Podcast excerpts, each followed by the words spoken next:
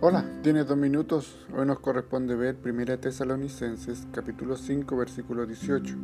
Dad gracias en todo porque esta es la voluntad de Dios para con vosotros en Cristo Jesús.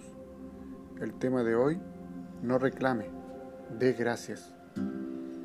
La vida tiene circunstancias difíciles. El trayecto de la cuna a la sepultura es a menudo sufrido. Dolores, enfermedades, desencantos y debilidades nos asaltan. ¿Qué podemos hacer? ¿Murmurar? ¿Amargarnos el corazón? ¿Volvernos contra Dios? No.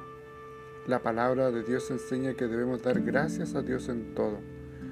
La gratitud toma el lugar de la murmuración. Acciones de gracia bañan nuestra alma con el rocío de la gratitud. La alabanza nos coloca por encima de las nubes oscuras de la vida. La alabanza no solo cambia las circunstancias, sino también nuestro corazón.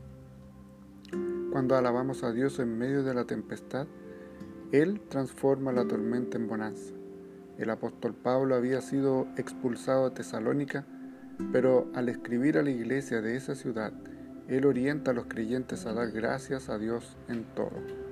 Él no se alegra del sufrimiento en sí, sino en el que éste puede producir en nuestro corazón. Dios trabaja en nosotros cuando somos lanzados en el horno del sufrimiento. El fuego de Dios no solo quema nuestras ataduras, sino también depura nuestra vida. Las pruebas hacen que nos quebrantemos y seamos más humildes y llenos de gracia. No endurezca su corazón por las adversidades. Adore a Dios, cante alabanzas a su nombre y ríndale acciones de gracia. Eso cambiará su vida. Eso producirá un impacto duradero en las personas. Oremos. Padre eterno, ayúdame a llenar mi corazón de alabanza y gratitud a ti por el amor de Jesús. Amén.